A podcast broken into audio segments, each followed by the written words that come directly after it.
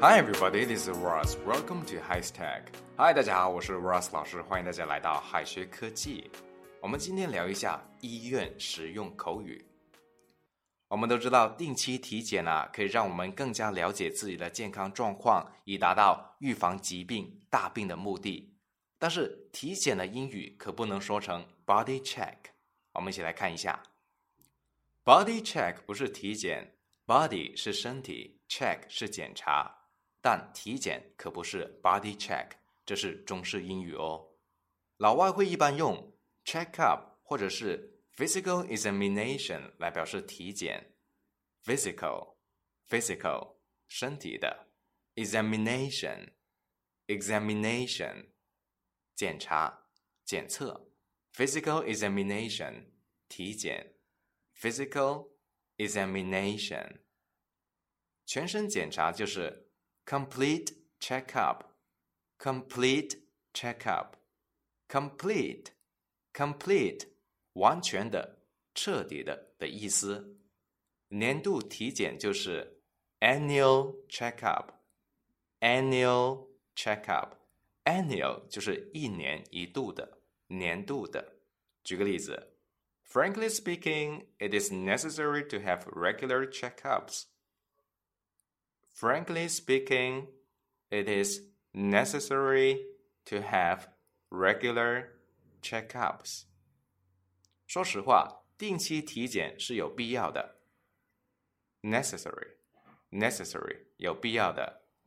Frankly speaking, frankly speaking，坦白的说，说实话。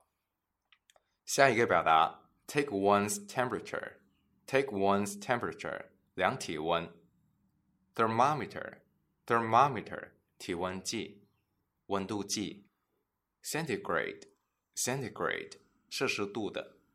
受到疫情的影响，所有人出入公共场合都需要测量体温。体温是 temperature temperature，测量体温的英语就是 take one's temperature take one's temperature 用 take。体温的单位是摄氏度。centigrade centigrade 的意思是摄氏度的。要表示具体的体温的话，正确的表达应该是数字加上 degrees centigrade，数值加上 degrees centigrade。举个例子，You need to take your temperature before entering the supermarket. You need to take your temperature before entering the supermarket. 你进超市之前要测量体温。下一个表达，take a pill 不只是吃药，pill 是药片，把 take a pill 翻译成为吃药完全没有错误。但是很多人不知道的是，take a pill 跟 calm down 一样，还有冷静的意思。其实这个意思也很好理解。我们平常会遇到一些暂时失去理智的人，我们也会对他说：“你是不是该吃药啦？”背后的意思就是说。你应该冷静了。例如，You need to take a pill. We will solve the problem. You need to take a pill. We will solve the problem. 你需要冷静一下，我们会解决这个问题的。Solve, solve 就是解决的意思。Problem, problem 问题。下一个表达是 prescribe somebody。 Prescribe somebody 开药给，prescribe prescribe 是给什么开药的意思，prescription prescription 药方处方。一般在医院看病，医生开了药，病人去药房缴费拿药就可以走了。开药的常用的英语表达有两种，分别是 prescribe somebody something，prescribe somebody something，或者是 make a prescription, make a prescription，或者是 give a prescription, give a prescription。例如，The doctor prescribed Jack some antibiotics. The doctor prescribed Jack some antibiotics. 医生给杰克开了一些抗生素。Antibiotics, antibiotics 就是抗生素的意思。 好的，接下来我们学一些看病和医生沟通的表达。Number one, excuse me, where can I register? Excuse me, where can I register? 你好，请问在哪挂号呢？Register, register，挂号。Number two, excuse me, I feel under the weather. Excuse me, I feel under the weather. 医生，我不太舒服。 Number three, What's the matter? What's the matter? 你怎么了？Number four, Could you describe your symptoms?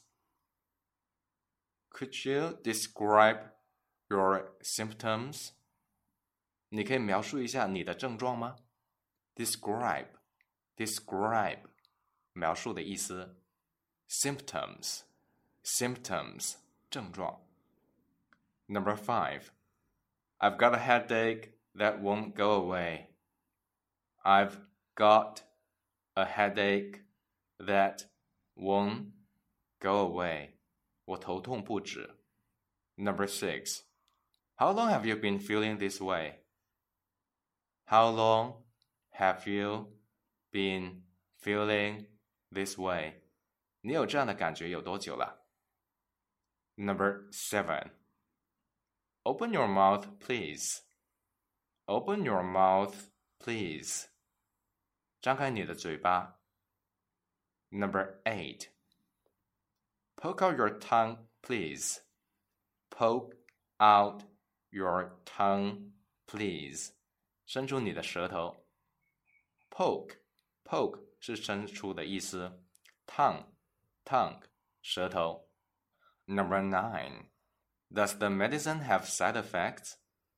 Does the medicine have side effects? 这药有副作用吗？Side effects, side effects, 副作用。Number ten. How often should I take my medicine? How often should I take my medicine? 这药我多久要吃一次呢？Follow the instructions. Follow the instructions，按照说明书的频率。Follow 就是按照的意思。Follow instructions，instructions 说明书，指导。The last one. It will get better. Remember to have a good rest and take your medicine on time. It will get better. Remember to have a good rest and take your medicine on time. 你的病会好的，记住要好好休息，按时吃药。好的，我们今天的节目又到了尾声，最后给同学们留一个小作业，翻译以下的句子：We better have a complete checkup every year. We'd better have a complete checkup every year. 同学们可以在右下角的留言区写下你的答案哦，老师会亲自点评的。 最后再告诉大家一个好消息，Jimmy 老师要给大家送福利了，免费赠送风靡全球、轻松幽默的美国生活喜剧《生活大爆炸》（Big Bang Theory） 一到十二季，全部都有中英文字幕。这是一个非常有趣的学英语原版美剧的视频，你值得拥有哦！欢迎添加微信号 o h k 零零八 o h k 零零八，即可免费获得。一共两千九百九十九份，先到先得，送完即止哦。All right, this is Teacher Kathy. I'm waiting for you in His Text English. 我们下期节目不见不散。